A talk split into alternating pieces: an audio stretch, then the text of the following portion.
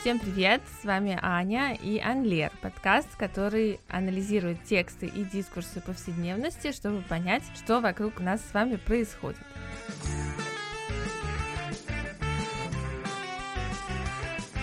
Если вы слушаете этот эпизод, значит сегодня 8 марта или что-то после 8 марта. И, как вы поняли, э, месяц март э, в Анлере посвящен э, языку и феминизму, тому, как язык способствует либо дискриминации женщин, либо наоборот утверждению их прав и их достоинства. Сегодня у нас специальный выпуск. Он специальный во многих отношениях, потому что, во-первых, он праздничный, а во-вторых, у меня целых два гостя эти гости необычные, потому что они сами э, подкастерки, авторки подкастов, и будем их приветствовать. Это Крис Гнездо, фем и ЛГБТ-активистка, и Аня Сидоревич, исследовательница истории женщин и гендера. У девушек э, свой подкаст, э, который называется «Пропаганда феминизма». По-моему, отличное название. Мне сразу оно как-то запало, когда я увидела их э, подкаст в ленте. Девушки, здравствуйте. Привет. Привет. Спасибо, что пришли. Очень рада с вами говорить по такому э, хорошему поводу, как праздник 8 марта. Хочется напомнить всем в этот праздник, в этот день о важности борьбы за права женщин, чем мы с вами будем заниматься. Давайте вы представитесь, расскажете о себе. Аня, давай начнем с тебя. Привет, меня зовут Аня Сидоревич. Да, как Аня сказала, я занимаюсь исследованием истории женщины и гендера, а именно я изучаю ленинградский феминизм, феномен такого диссидентского феминизма в конце 70-х, начале 80-х в Ленинграде. Но это, это свое исследование я делаю не в России, а я а докторантка в университете Сьянс По в Париже. Собственно, сейчас я э, нахожусь в Париже, но я как бы периодически нахожусь во Франции, периодически в России, потому что все-таки мое поле э, исследования в России и архивы тоже, поэтому вот так вот между двумя странами. Да, мы, собственно, с вами практически соседки все, да, учитывая, что мы все в той или иной мере живем в Париже, но вот встречаемся в итоге онлайн, да. Крис, давай расскажешь про себя. Меня зовут Крис, я тоже студентка в Париже. Я учусь в магистратуре на социологии, но э, при этом э, мое первое образование э, филологическое, и большую часть своей жизни я преподаю английский детям и взрослым в совершенно разных э, местах и разных институциях. Я себя представляю здесь, э, представила здесь как скорее фем-ЛГБТ-активистка, и также я себя представляю в подкасте, потому что только, наверное, вот эта сфера моей жизни — то есть моя профессиональная сфера никак не связана э, с феминизмом напрямую, и то есть я не могу назвать себя исследовательницей феминизма, но при этом э, я феминистка, и в прошлом, наверное, в России я была фем-ЛГБТ-активисткой, и для меня вот подкаст, участие в подкасте — это такой способ заниматься активизмом, но в эмиграции. Спасибо большое, что пригласила в этот подкаст про язык. Тоже, мне кажется, будет очень интересно поговорить об этом. Э, да, тем более, как мы поняли, э, у вас тоже филологическое прошлое, которое, в общем-то, никогда не заканчивается, да, филолог один раз, э, он филолог навсегда, поэтому я думаю, что мы отлично поговорим. Давайте вы, наверное, расскажете чуть подробнее про ваш подкаст, да, наш подкаст мы его делаем с прошлой весны, то есть скоро будет уже как год, как мы а, занимаемся работой а, над подкастом. А, мы начали его делать как раз в начале пандемии, когда нас всех во Франции закрыли, и тогда мы с Крис как-то а, поняли, что пришел тот самый момент, э, нужно начинать делать подкаст. Угу. То есть вы были знакомы до этого, да? И не, не подкаст вас свел. Да, ну на самом деле мы вместе учились на филфаке э, в МГУ, и мы вместе учили французский язык на филфаке как второй иностранный. И потом Крис приехала в Париж, и я тоже приехала в Париж э, и мы вновь стали а, общаться, и даже как-то стали ближе общаться, чем а, когда учились на филфаке, где мы скорее просто общались как коллеги. Крис сказала тогда, давай начнем. Как вообще появилась идея сделать подкаст? Я очень люблю подкасты, и э, раньше, когда, мне кажется, у меня было больше свободного времени э, на подкасты, я слушала много французских подкастов э, про феминизм, такие, например, как La Poudre, Quoi de Meuf, Les Couilles sur la Table. Ну, они все есть, они очень классные, вот, и я все слушала. И э, тогда я говорила, Крис, вот такие классные подкасты есть. А вот на русском языке никаких подкастов, которые бы были посвящены там вопросам феминизма или гендера, я не знала. И тогда Крис сказал, ну вот, давай сделаем. И мы решили. Это здорово, потому что, мне кажется, у меня тоже была так, такая же мотивация примерно. Мне тоже хотелось поговорить о чем-то, о чем не всегда говорят, да, а именно о том, Э, что язык — это не просто так э, какие-то слова, да, которые витают в воздухе, а это что-то, что, в общем-то, определяет тоже наши социальные отношения. Крис, что у тебя насчет подкаста? На самом деле, мне кажется, что нас э, свел с Аней именно Париж и феминизм, тоже, с одной стороны, потому что, да, мы начали близко общаться именно когда мы оказались вместе в Париже, и как так получилось, что все это началось как-то через Инстаграм, причем мы стали общаться, потом мы встретились наконец-то в одном городе, в Париже, и мы стали видеться, а, и вот однажды, да, и когда мы стали видеться, мы поняли, что на самом деле мы единомышленницы, и э, мы друг друга понимаем, мы можем говорить друг с другом о феминизме, мы как-то наши идеи, то есть у нас есть какие-то общие представления о мире, э, общие идеи, и что нам может быть комфортно тоже работать вместе. Э, и поэтому, в общем-то, тоже эта идея возникла, потому что мы разговаривали про феминизм, про все, что с этим связано, а, а Аня мне рассказывала постоянно про подкасты, про то, как она очень любит подкасты, как она мне рекомендует их послушать э, и так далее. И я подумала, ну да, почему бы нам не сделать подкаст, наш собственный подкаст про феминизм на русском языке? Есть какая-то разница, я подозреваю, что есть, быть феминисткой в России и быть феминисткой во Франции? И как вы это ощущаете? Я не могу сказать, что я очень хорошо интегрирована именно в французское общество, чтобы каким-то образом это ощущать. Сейчас мой второй год докторантуры, и так как все-таки я живу как-то ну, я большую часть прошлого года провела в России, все-таки работая в архивах. И э, я не могу сказать, что э, я каким-то активизмом занимаюсь феминистским именно во Франции, поэтому мне сложно здесь говорить, но именно по самоощущениям, конечно, а, во Франции например, в моем районе, где я сейчас живу, буквально через каждые 100 метров можно увидеть вот эти коллажи феминистки, вы знаете. А, лейколёз. Расскажи вкратце, что это, чтобы наши слушатели тоже поняли. Ну, это, насколько я знаю, группа феминисток, активисток, э, которые э, по всему городу э, оставляют вот эти коллажи. Раньше, по-моему, они в основном были про фемициды, э, какие-то э, фразы, которые отвечают на актуальные события. Например, э, вот сейчас в Сианспо, где я учусь, до сих пор развивается скандал, связанный с инцестом, а, насилием по отношению к несовершеннолетним и вообще по, связанным с сексуализированным насилием. И можно часто в Париже увидеть вот коллажи, посвященные, например, этой актуальной проблеме. Как бы берут просто листы бумаги, да, пишут на каждом листе букву, и составляют эту фразу и клеят ее на стены домов. Да, на стены, Или на мосты, на какие-то везде. Да, угу. да, да, да. Угу. Я тоже, кстати, видела один такой коллаж вот под мостом рядом с моим домом, и один раз я видела их в действии, то есть как они именно клеют его. Это было э, в воскресенье рано утром, потому что я шла на пробежку, э, и вот я видела их, э, как они клеили, это совсем рядом тоже со мной. Крис, твои впечатления? Да, мне кажется, что во Франции, конечно же, вопрос э, сексизма не решен, но что хорошо, это то, что о нем постоянно говорят, э, а, множество акций существует там и так далее. Я тоже не могу сказать, что я э, прям такая французская фем-активистка, потому что, да, пока я действительно плохо интегрирована в это все, это связано также еще с пандемией, да, с тем, что я во Франции только полтора года примерно. В общем-то, последний год — это год пандемии, да, когда а, многие феминистские мероприятия отменяются, разные кинофестивали интересные отменяются и так далее. А, и очень трудно познакомиться, на самом деле, даже с французскими феминистками и как-то вот э, интегрироваться. Ну, мне кажется, что это просто занимает время, и, наверное, рано или поздно момент э, знакомства ближе, да, с французскими феминистками, он все-таки придет. Хорошее, мне кажется, замечание ты такое сделала, что, э, конечно, Франция это не страна победившего феминизма, да, в том плане, что во Франции так же, как и везде, есть домашнее насилие, приставание на улицах, убийство женщин и так далее.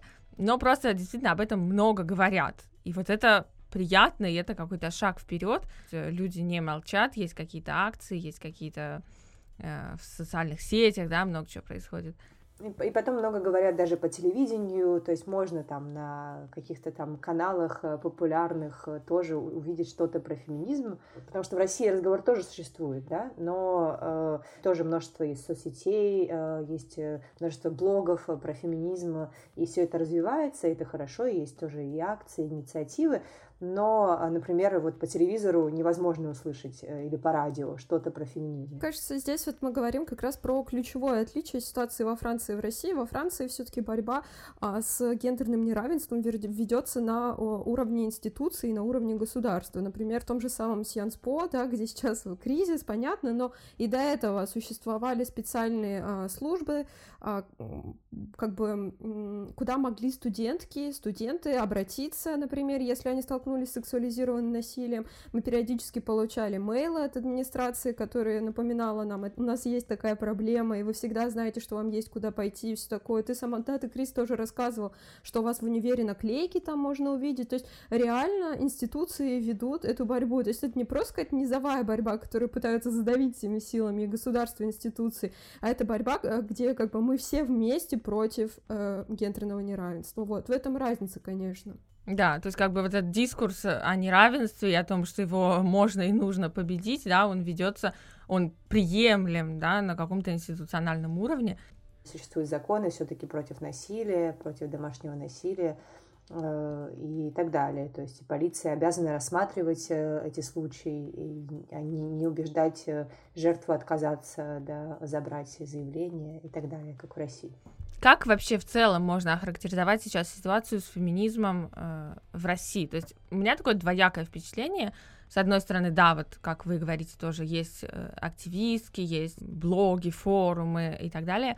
И в то же время есть какой-то огромный, на мой взгляд, э, пласт э, контрдискурса, да, вот этого противостояния какого-то представления о том, что феминизм это какое-то западное зло, Э, которая сейчас нам тут все разрушит и, и все пропало. Как вот вы это оцениваете? Демонизация феминизма — это, в принципе, явление, свойственное вообще патриархату вообще, да, и э, демонизация феминизма — это что-то такое универсальное, но э, то, что происходит в России, все таки это просто антифеминизм государства, можем сказать так. То есть на государственном уровне у нас действительно ведется антифеминистская пропаганда. И э, здесь можно говорить, конечно, э, и о РПЦ, о постоянном разговоре о, э, репродуктивных правах женщины. Я говорю сейчас про аборты, постоянные угрозы, которые висят над женщинами, что то аборты хотят вывести из ОМС. То есть есть такое мощное лобби РПЦ, а, недавно у нас были приняты поправки Конституции. Теперь, да, у нас в Конституции написано а, описана вот эта патриархальная семья, и никакая другая не имеет права существовать. То есть мы видим, ну, это просто какие-то примеры, тот же самый закон о домашнем насилии, который сколько уже лет его пытаются принять, и его никогда не примут. И есть очень сильное такое консервативное лобби, и, и понятно, что у государства больше ресурсов э, для того, чтобы вести информационные кампании. Мне кажется, что, конечно, в последние годы идет действительно такая прям а, атака против феминисток, да, на э, наезд на женские права, а, и как бы вот этот откат к эм, к патриархальному видению семьи, в частности, женщины. Но я что хочу сказать, недавно я об этом думала, что, может быть, именно вот этот прессинг и вот это вот эта компания, она как раз порождает такое сильное противодействие. Что мы видим в последние годы? Мы видим, что появляется все больше и больше активисток. Мы видим, что ну, тоже, те же самые подкасты. Мы начали вести свой подкаст. И если год назад мы зайдем и посмотрим, сколько феминистских подкастов там в каком-нибудь приложении, мы ничего почти не найдем. Сегодня их можно найти уже довольно много. Их становится все больше. Э, например, у нас недавно было 23 февраля, вот гендерный праздник традиционный. А, может быть, конечно, это мой информационный пузырь, но мне кажется, что очень-очень-очень много постов было написано, и текстов разных а, в сети по поводу того, что вот э, нам не нужен, такой, не нужен такой праздник, что э, маскулинность — это не вот эта токсичная милитаристская маскулинность, у нас есть другие маскулинности, мы не хотим патриархальный вот этот праздник праздновать и так далее, и разные другие вещи — то есть голосов становится все больше, и звучат они все громче. есть какое-то развитие, не просто информационный пузырь. Мне кажется, что очень много сейчас говорят про феминизм в интернете, да, то есть даже на какие-то там YouTube-каналы, которые не про феминизм, а про что-то другое, про связанные как-то с поп-культурой, а, приглашают феминисток поговорить о том, что такое феминизм. Мне кажется, что это, а, в общем-то, хорошая тенденция. Ну да, но мне кажется, тут можно сказать, что феминизм, э, как мне кажется, все равно все еще остается в России, в России такой э, низовой инициативой, да, то есть это то, что вот это знание распространяется в интернете а, между, между, между людьми, между женщинами там, и мужчинами иногда, да, а, которые решают, что вот, да, я феминистка на самом деле. Уже, кстати, да, что хорошо, мне кажется, что э, не очень стыдно говорить «я феминистка». Мне кажется, что все больше женщин появляется, которые говорят вот я феминистка, и признают это, и да, никак не отрицают, не говорят, ну вот да, я за права женщин, но, ну, в смысле, это все еще существует, но все равно все больше и больше женщин уже так не говорят, да, говорят, что вот я, да, я феминистка, и да, то есть тут получается так, что со стороны государства не особо, ну, ничего не меняется, государство никак не двигается, государство скорее двигается как бы назад, э, скорее деградирует в этом смысле, да, то есть там, например, этот закон против домашнего насилия э, не принимают, да, э, и наоборот, вот декриминализировали домашнее насилие, там и так далее. То есть со стороны государства ничего не двигается, а даже как-то уходит в упадок, а, но со стороны людей, со стороны разных сообществ, фем-сообществ, фем-сообщество расширяется и ведется какая-то такая вот мне кажется, серьезная работа по распространению идей феминизма. Ну, давайте перейдем, наверное, к нашим э, замечательным комментариям, которые я собрала. Это такой, конечно, не, совершенно не репрезентативный корпус, да, если мы будем говорить о каких-то научных терминах, но это и не есть наша цель. Э, да, собственно, собирала я эти комментарии к статьям в российских э, интернет каких-то изданиях, да, там у нас будет афиша, будет Village. Собирала я их э, так, чтобы осветить основные, на мой взгляд, вот из того, что я знаю, из того, что я вижу, основные классические антифеминистские аргументы, э, да, и разобрать их, с одной стороны, с точки зрения, да, истории, теории феминизма, и с другой стороны, с точки зрения языка.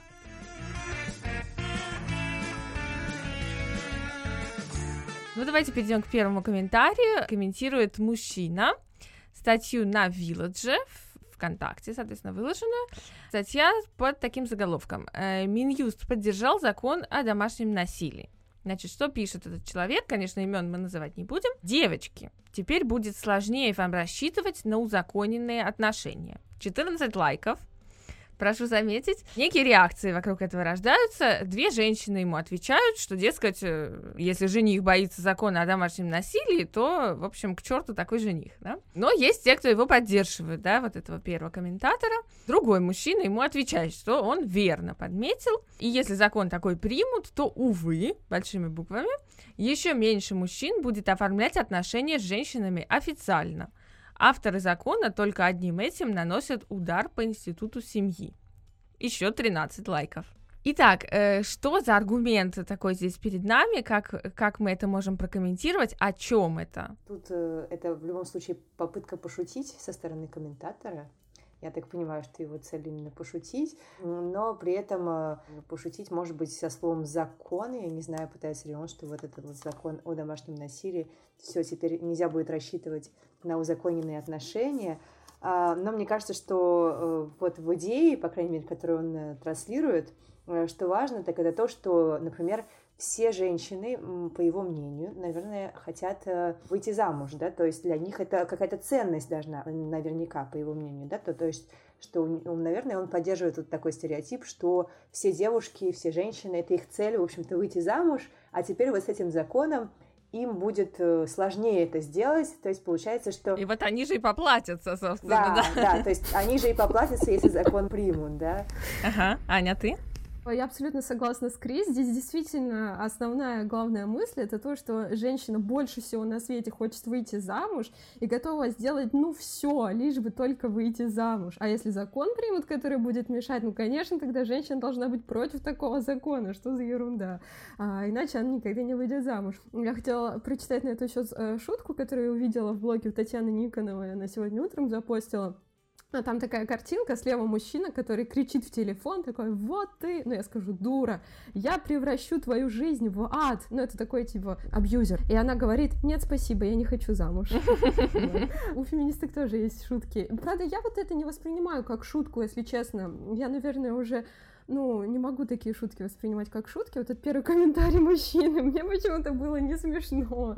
Я не знаю, я скорее тоже злилась. Нет, нет, безусловно, это не смешно. Я пыталась интерпретировать его цель, наверное. С какой целью вот он это мог написать? Я думаю, что он это написал, чтобы как бы вот так вот пошутить на тему. Ага. Что у него была такая цель. Ага, ну, но, но женщина да. ответила ему просто шикарно, мне кажется. Она сказала, такого жениха надо догнать сонными тряпками. Я просто, ой, я очень похохотала с этого. Ну, прекрасно же. И 51 лайк. 51 лайк подтверждает.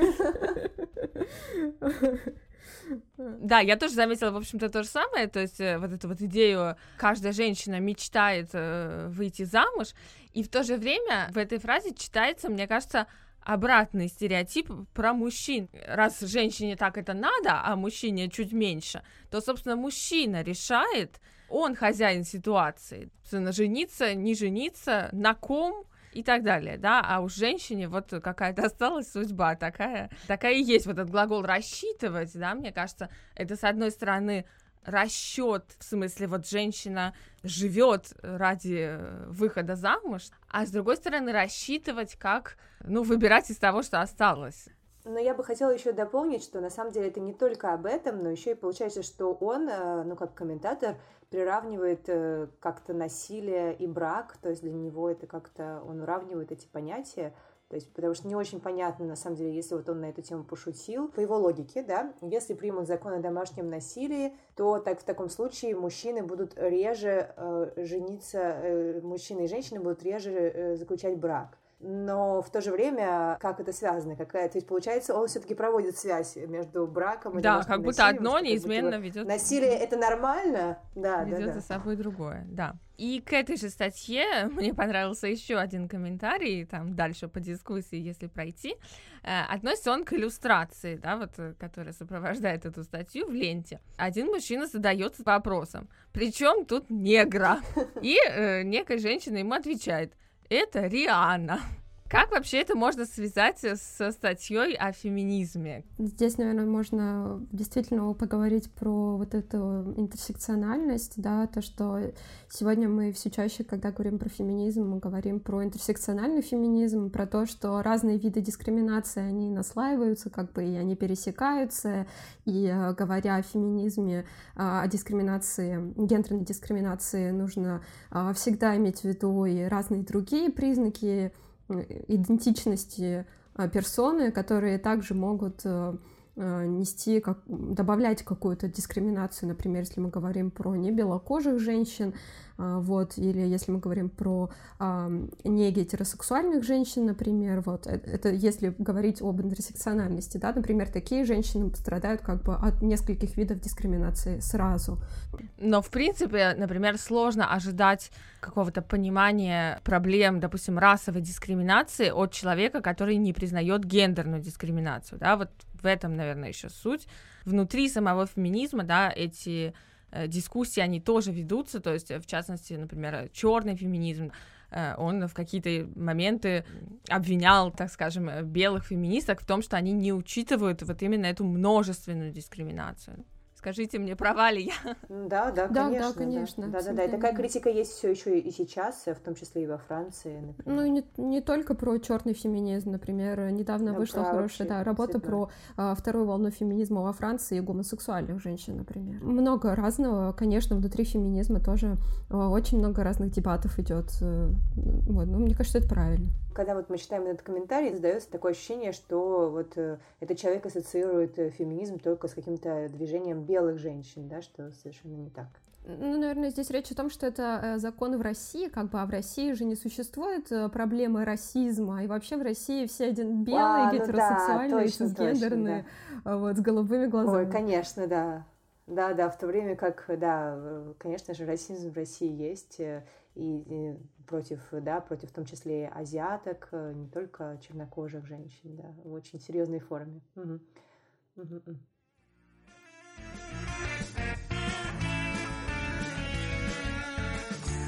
Так, давайте перейдем к следующему комментарию. Это комментарий к статье Афиши, который посвящен э, убийству выпускницы СПБГУ. Э, заголовок такой: феминистки вывесили в Москве баннер «Хватит убивать женщин». И, значит, отвечает такой э, товарищ. Я, кстати, видела его э, много раз в комментариях к разным статьям на феминистские темы. Э, вот это такой архи, мне кажется, классический антифеминистский комментарий.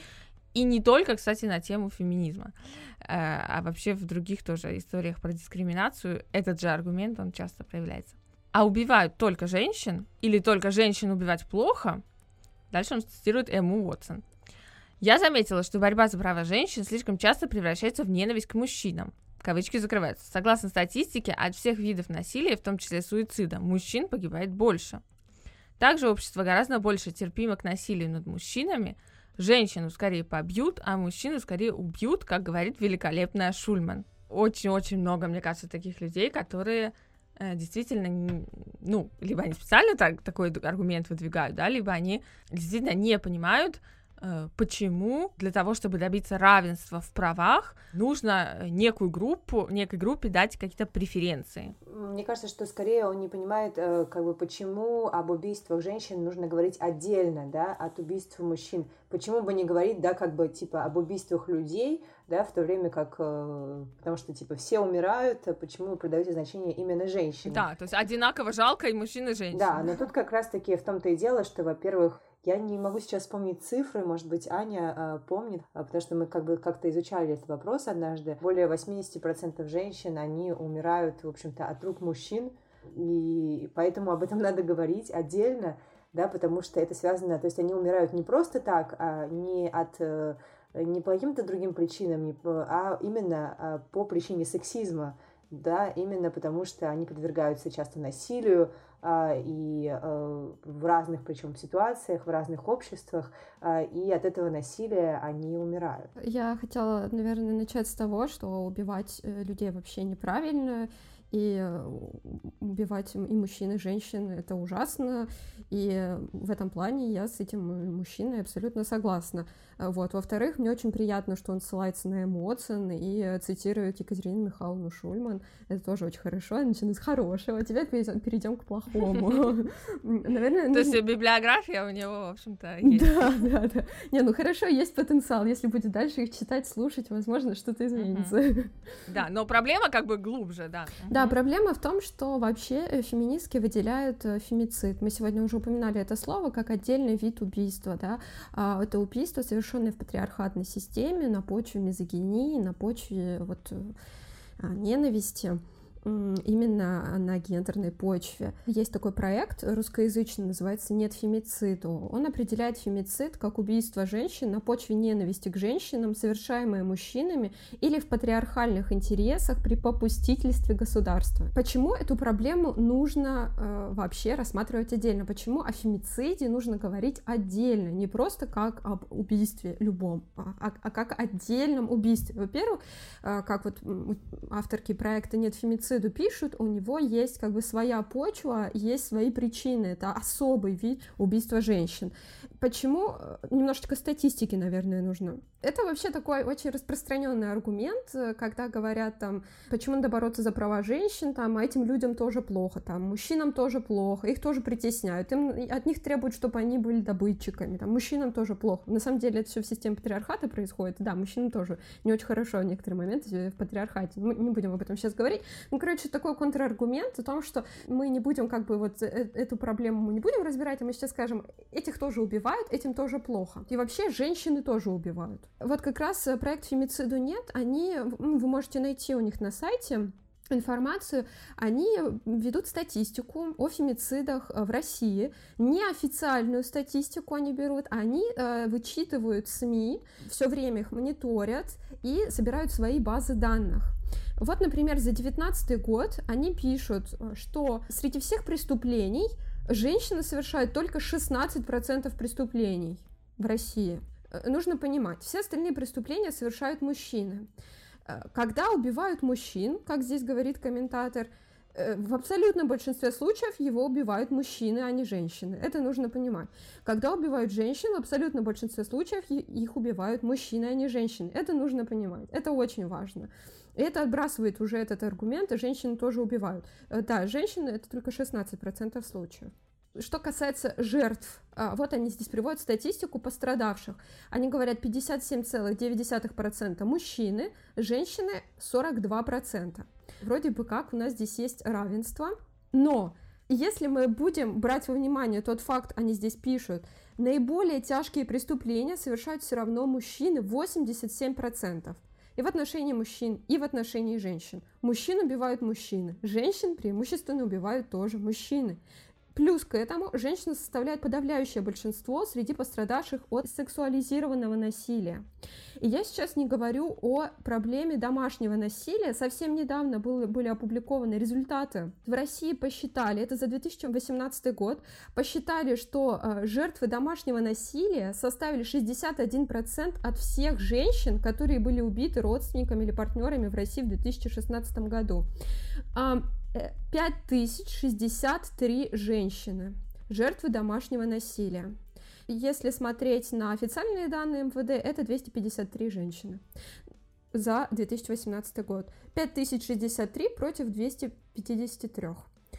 То есть мы видим, что возможно, еще создается ощущение отсутствия проблемы из-за того, что, может быть, люди видят официальную информацию и не знают на самом деле масштабы проблемы домашнего насилия, а масштабы проблем сексуализированного насилия по отношению к женщинам. Ну вот я всех отправляю, в принципе, на э, сайт проекта «Фемициду нет», и у них недавно был опубликован отчет «Слово года в России. Фемицид», обновленные данные за 2019 год, где вы можете посмотреть Э, они, в принципе, здесь тоже пишут, например, а, они анализируют э, количество фемицидов за 2019 год, их всего они посчитали 1518 а, за 2019 год, среди э, этих фемицидов интимный партнер э, совершил убийство женщины 620 раз, знакомый 345, а, сын 152, бывший интимный партнер 78, близкий, близкий родственник 71, внук 25 и так далее. Мы видим, что женщины а, чаще всего их убивают э, члены их семьи или их партнеры. Такая статистическая бомба просто на нас обрушилась, есть над чем подумать. У меня вот сразу появилась в голове в связи с этим комментарием параллели с э, лозунгом э, Black Lives Matter, потому что в ответ на него очень часто идет другой, да, как бы контрлозунг э, All Lives Matter, то есть почему вы говорите о том, что черные жизни важны, важны жизни вообще всех людей. То есть это абсолютно та же самая история, на мой взгляд, про это я недавно читала в одной замечательной книжке, э, которую я уже, по-моему, один раз цитировала в своем подкасте, но там просто такой кладезь примеров, что я, наверное, еще долго буду ее цитировать. Это книжка Эвиатара Зарубавеля, которая называется Taken for Granted, то есть э, то, что принимается за очевидное. И он как раз разбирает тоже вот этот случай про All Lives Matter и цитирует э, ни много ни мало Джудит Батлер, которая говорит о том, что э, если не маркировать ту группу, которая страдает от э, дискриминации, от неравенства, от насилия, э, то вот эта борьба, она не имеет смысла, да, то есть до тех пор, пока мы будем говорить, все, все равны, все одинаково ценны, да, безусловно, все одинаково ценны, но есть те, чьи жизни во многих ситуациях, к сожалению, да, в силу нашей системы, которая сложилась, оказываются менее ценными. И, соответственно, нужно это маркировать, на этом нужно ставить акцент, потому что иначе мы как бы покрываем эту проблему, да, то есть э, проблемы как будто нет. И нужно понимать, что люди изначально находятся действительно в неравном положении, и одной припаркой, э, как бы одинаковой, э, не решить э, проблемы людей. И вот здесь вот, мне кажется, есть э, какое-то абсолютное непонимание проблемы равенства. И вот об этом, кстати, очень здорово а, говорили в подкасте, который называется «Так вышло». Они обсуждали, как у них так называется а, эпизод All, um, All Lives Matter или Black Lives Matter, я сейчас не помню. И они как раз про это говорили. Uh, мы не можем, uh, мы не, не, понимаете, равенство — это не значит, что uh, каждому нужно дать по одной конфете, если один не ел три недели, а второй только что пообедал равенство это значит э, входить в положение и видеть потребности людей, ну, как-то и удовлетворять их так, чтобы они э, в конечном счете становились более равными, вот так вот. К тому же еще может быть такой приведен аргумент, что когда, допустим, говорят all lives matter, опять же, получается так, что ну, так сложилось, что это all, да, то есть все, все люди, очень часто в, в эту категорию все люди Э, не входят, да, вот в представлениях многих э, дискриминируемые группы, то есть они как бы вне вот, этой, вот этого стереотипа о том, что такое, кто такой вообще человек. Их сначала нужно ввести в эту категорию все, да, или вот все равны, их там просто нет изначально. Важно подчеркнуть, э, что эти люди умирают, что да, чернокожие люди и э, женщины именно на почве дискриминации, да, что это именно дискриминируемые группы, также об этих группах э, меньше говорят, да, в основном говорят именно про там, белых мужчин, да, когда речь идет о каких-то проблемах, э, убийствах и так далее. То есть и именно поэтому нужно э, иногда говорить, да, нужно постоянно напоминать, что да, вот есть такие проблемы, да, все люди умирают, но посмотрите, давайте сконцентрируемся сейчас и поговорим о том, что вот женщины тоже умирают, про них меньше говорят, но смотрите, они умирают очень часто от рук мужчин, или да, вот про это мы меньше говорим, про э, жизни, да, про смерти э, там от рук, не знаю, там э, полицейского насилия, да, чернокожих людей. То есть их не выделяем как группу, мы о них не говорим, но давайте вот поговорим, потому что это важно, важно на них сконцентрироваться. И, кстати, в связи с э, All Lives Matter я вспоминаю э, картинку, которую которое я видела в интернете с, э, с одного из митингов э, э, против, ну, вот по поводу вот Black Lives Matter, это фотография с человеком, который держит плакат, э, где написано что-то вроде, вот вы говорите, что э, зря, что мы говорим, ну, что, что вот all lives matter, почему вы выступаете с тем, что black lives matter, но это просто потому, что вот у нас митинг вот об этом, и мы хотим поговорить, об этом меньше говорят, и сейчас позвольте нам поговорить именно о black lives matter, да, то есть э, говоря о, о, о наших э, жизнях, о жизнях чернокожих людей, мы не хотим подчеркнуть, э, что э, любое, любые жизни не имеют значения. Просто вот сейчас тот самый момент, когда мы хотим поговорить именно про жизни чернокожих людей. Это все.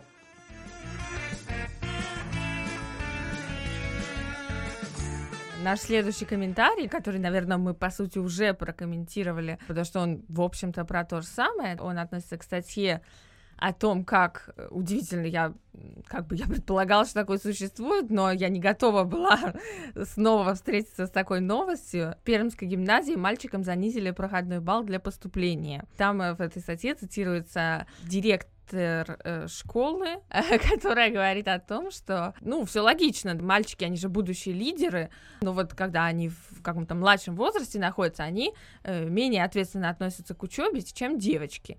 Э, поэтому их нужно продвинуть как раз-таки, чтобы из них вот и получились те самые лидеры, которых мы ждем. К нему тоже, да, такой обширный комментарий дается человеком, который, кстати, вот это интересно, сравнивает набор в спортивные секции, где разные нормативы для мальчиков и девочек, и э, набор в какие-то интеллектуальные заведения, да, типа школ или вузов.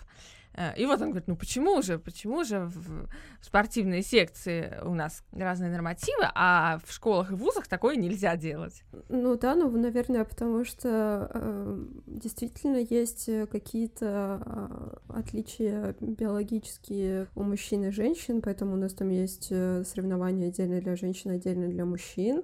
Ну, как бы это, в принципе, все, наверное, доказано наукой, а, в то время как доказано также, что отличия между мужским и женским мозгом нет. Здесь нужно говорить, да, наверное, мужчины бегают быстрее, чем женщины в среднем, но, к сожалению или к счастью, мозг у нас вообще-то одинаковый. Угу, да, и никто из нас не предрасположен к математике или к языкам, больше или меньше. Да. да, изначально действительно нет, но вот э, как раз недавно был на Forbes Woman пост про то, что э, у нас одинаковый мозг, и а, про то, что мозг наш очень пластичный, и он также поддается влиянию гендерных стереотипов, поэтому изначально нет, не расположен. Но если все время повторять какие-то вещи и, ну, как бы, э, если девочек не мотивировать к занятию математикой, например, в конечном счете, да, мозг подстроится, он адаптируется под э, любые занятия, умственную работу, которой мы занимаемся, вот. Поэтому, да, ну, конечно, это патриархальное представление о том, что мужчина — это лидер, а женщина — это хранительница очага, и у меня как бы нет никаких иллюзий, ничего удивительного я не вижу в том, что э, директорша, директорка этой гимназии а, придерживаются таких взглядов, они сейчас, как мы вначале говорили, а, в начале этого разговора, они пропагандируются и навязываются, поэтому как бы жаль, но это распространенное мнение. Другое дело, что она тем самым дискриминирует э, девочек, э, и она реально может повлиять на будущее девочек. И вот это самое, конечно, жуткое. И вот здесь тоже такая идея, может быть, я хотела бы об этом поговорить. Есть такая вещь, как миф о меритократии. А, что если, да, что если уж равенство, то женщины должны тогда в армию тоже идти. Про это пишет, в частности, авторка книги «Невидимые женщины». Мне прям очень нравится эта часть книги, она называется «Миф о меритократии». У нас есть такой в обществе миф, что всегда у нас побеждает самый лучший и сильный, то у нас там становятся руководителями самые достойные, больше получают денег, которые больше всех работали, и все остальное ну, это как помогает людям верить в лучшее и не терять надежду, я понимаю это, но, к сожалению, это, как бы этот миф не работает, э, то есть это миф, э, да, меритократия — это миф, вот. И что касается гендерной дискриминации, ну, есть много примеров, которые подтверждают, да, что э, женщины не добираются до высших постов не потому, что они глупее, у них мозг женский, а потому что у них э, гораздо больше препятствий. Про это по интернету ходит очень веселая картинка, где устроен забег, и мужчина бежит просто так, а женщина э, перепрыгивает через стиральную машинки, белевые веревки и прочее. Недавно Зева выпустила рекламу, компания, э, где дети очень интересно э, рассказывают о том, чем занимаются их папы и мамы. Э, вот, и там тоже показано, как много у женщин домашних обязанностей, которые тоже не дают ей возможности больше сил вкладывать в карьеру, например. В общем, меритократия — это миф, вот. А, и э, поэтому существует такая вещь, как э, позитивная дискриминация, то, что называют некоторые позитивной дискриминацией. Здесь, по-моему, он тоже говорит про квоты. Они дают возможность, да, мы соглашаемся, меритократия — это миф, а люди становятся, там, стан- занимают высшие должности не потому, что они больше всех работали, больше всех старались, ну вот, а потому что а, они белые цисгендерные мужчины, вот, из, буржу... из э, среднего класса, вот, скажем так. А, и у них гораздо больше изначально возможностей добиться высоких постов. И чтобы это компенсировать, существует э, так называемая позитивная дискриминация и квоты.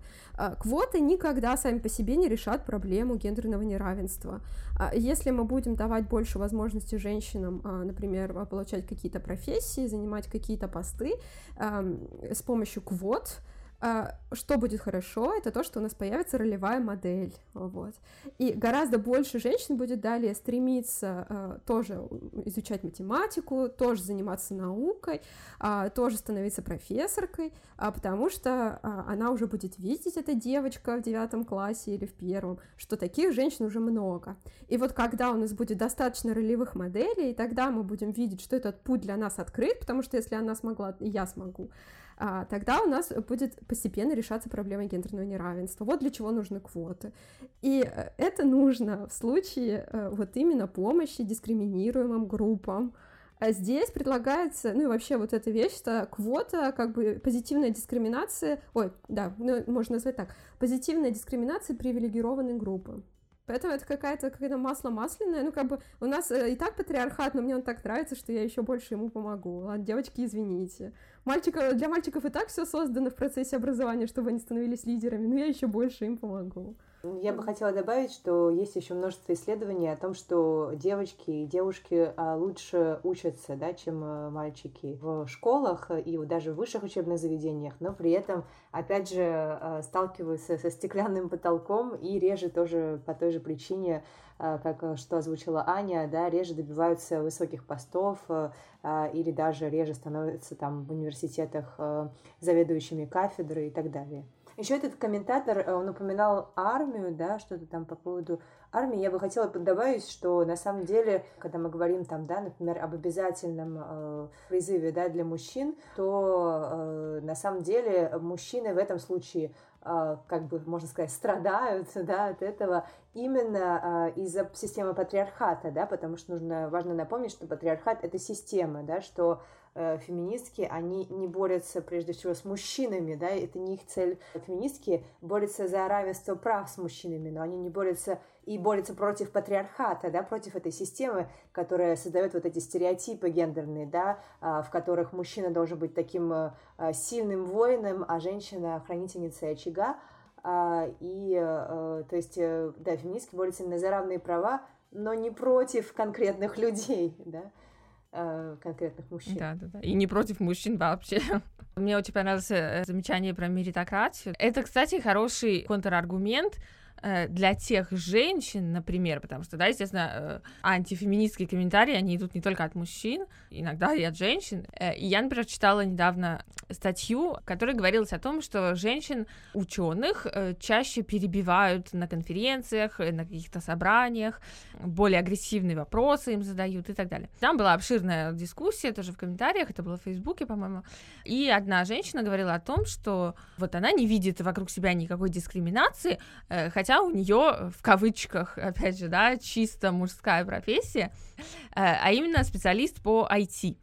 Э, и она говорит, э, вот смотрите, я одна в своем отделе женщина, а все остальные вокруг меня мужчины. Ну вот я же смогла, значит, ну все остальные женщины, они просто были не такие умные, как я. Да, если вот в нашей компании других женщин нет, то это проблема интеллекта, а не проблема дискриминации. На это можно отвечать твоим, Аня, аргументом про меритократию и ее отсутствие. Ну да, или можно говорить еще, часто говорят в этом контексте про так называемую ошибку выжившего, когда по одному примеру как бы делается вывод а, относительно всей группы, но это не совсем правильно, конечно.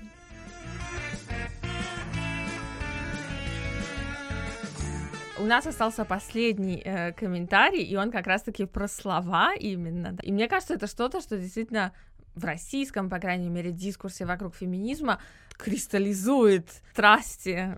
Это, конечно, э, знаменитые феминитивы. Феминизм в мире, избирательное право, право на труд, образование, сексуальную неприкосновенность, репродуктивные права, защита от домашнего насилия. Феминизм в России. Авторка, режиссерка, корректорка. О чем это?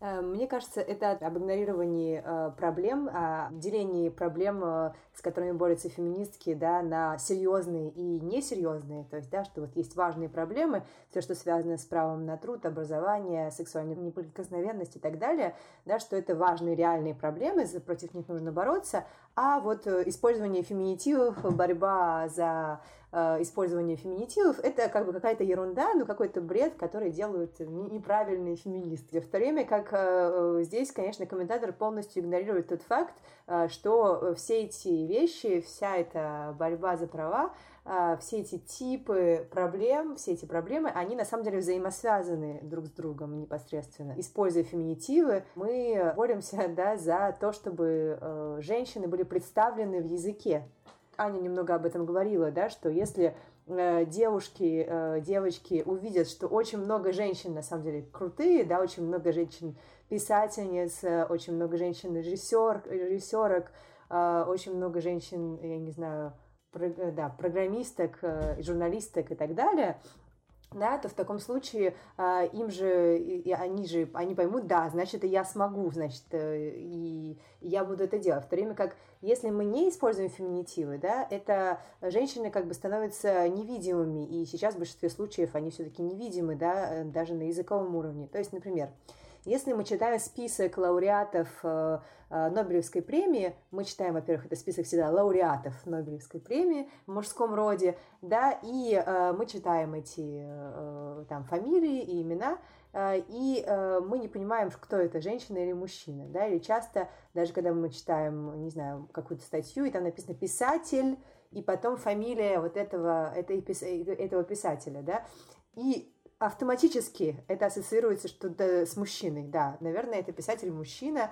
и часто я читала статьи какие-то научные, в том числе в университете, и думала, что это мужчина написал как бы автоматически, да, не задумываясь, что на самом деле это женщина, в то время как если бы было написано э, в описании, да, что вот это авторка статьи, мне бы сразу стало понятно. С Саней мы еще очень любим шутить на эту тему по поводу того, что наши фамилии, они очень тоже гендерно-нейтральные, да, то есть если бы, если бы мы как-то представляли друг друга как создателей подкаста, да, и потом бы ставили там бы инициалы А. Сидоревич и К. Гнездо, то на самом деле было бы непонятно, ну, кто это вообще, женщина или мужчина создает этот подкаст. Uh-huh. Да, и, кстати, были же, мне кажется, такие исследования, которые как раз показывали, что интерпретация, она не нейтральная, да, то есть э, это может быть как мужчина, так и женщина, если у нас употребляется название профессии, например, в мужском роде, а интерпретация, она, естественно, склоняется в сторону Э, того, что за этим словом стоит мужчина. Когда говорят хирург, в нашем мозгу не возникает образ и мужчины, и женщины одновременно, да, возникает образ скорее мужчины. Но это тоже про то, что на языковом уровне мы видим, что, например, названия профессий более высокооплачиваемых, более престижных, они представлены у нас в мужском варианте, менее высокооплачиваемые и престижные. А санитарка у нас в основном санитарка, медсестра, именно сфера медицины. Вот. Э, и, кстати, вот если вы не знаете, есть очень хорошие у нас э, феминитивы, можно сказать, хирургиня, гинекологиня, врачиня. Вот. Очень хорошо. А, да, я хотела сейчас сказать, э, вот как раз про инициалы я подумала, у меня брата зовут Антон, Антон, поэтому мы с ним оба А. Сидоревич, поэтому вообще с ним неотличимая команда. Без Вообще за одного можете сойти, да. Запросто. Вот я согласна с тем, что сказала Крис, я хотела только вот э, дополнить и сказать, что а, что а, это вот связано, вот этот комментарий, да, тоже с а, непониманием системности патриархата, вот, потому что патриархат — это системная вещь, и на разных уровнях у нас есть разные вещи, с которыми феминистки борются, и действительно, да, ну, как бы есть какие-то вещи, которые кажутся действительно более насущными, например, в России сейчас закон о домашнем насилии, конечно, это необходимо, и вещь, которую нужно делать как можно скорее, потому что действительно женщины умирают умирают каждый день. Но нужно понимать, э, что э, вот эта вот система патриархата, она а, основывается на каких-то, в том числе, маленьких вещах. Например, да, непредставленность женщин на а, языковом уровне. А, это называется андроцентризм, да, у нас вообще общество андроцентрично, патриархальное общество, конечно, оно андроцентрично. Язык наш, наш тоже, характеризуется андроцентризмом, потому что у нас, например, все согласование идет по мужскому роду, а большинство профессий мужского рода, ну, то, что мы сказали. Поэтому, конечно, феминистки в том числе борются за вот, э, вот эту представленность видимости женщин на языковом уровне. И мне кажется, это правда очень важно. И как Крис сказал, действительно, это дает пример другим женщинам, и это тоже помогает, конечно, и это важно. Э, и есть такая картинка, вот, например, вы можете найти в интернете, называется «Айсберг гендерного насилия». И вот там на самом верху стоит фемицид, на самом верху айсберга, а под водой подводная часть очень большая. Там много-много всего разного. Э, там и виктимизация, гендерные стереотипы, патриархальная семья и школа, сексистские комментарии, миф о романтической любви. Ну, короче, такой набор вещей, которые кажутся, ну, вообще просто какие-то пустяковыми. Там сексистские шутки, ну, что ты не посмеешься, ну, ладно, никому от этого плохо не будет, правда ведь? Вот. Подумаешь, мы все будем называться именами существительными мужского рода, никому от этого плохо не будет прямо сейчас. А все это вместе по кирпичикам как бы составляет культуру, в которой женщина существо вторичное. Вот и да. все. И я как э, человек, который неравнодушен к дискурсу и разным его проявлениям, э, добавлю, что здесь э, вот в этом комментарии конкретно э, присутствует представление о том, что язык это что-то тоже такое вторичное по отношению к реальности. Это какая-то упаковка, такая оболочка, э, которую можно отбросить, а реальность вот она здесь останется все равно. Тогда как, естественно, это совершенно не соответствует тому, что у нас э, в жизни происходит, да, и то, как мы называем или не называем какие-то Э, явления, предметы каких-то людей, э, оно прямо сказывается на том, как э, потом мы к ним относимся, как к индивидуам или как к представителям групп каких-то. Можно добавить еще один момент? Недавно вышла книга Ирины Фуфаевой, которая называется «Как называются женщины, феминитивы. История устройства конкуренции». Она вышла в 2020 году, и мы с Крис как раз сделали один эпизод про феминитивы. И мы на нее много ссылались. Это исследовательница, она научная сотрудница лаборатории социолингвистики Института лингвистики РГГУ. Она вообще не феминистка, она вот лингвист действительно. То есть э, у нее как бы нет э, феминистской оптики в ее книге, вот, и она такая очень э, объективно как бы старается держаться и говорит исключительно действительно только о лингвистике, но эта книга просто действительно прекрасный э, кладезь аргументов в пользу феминитивов.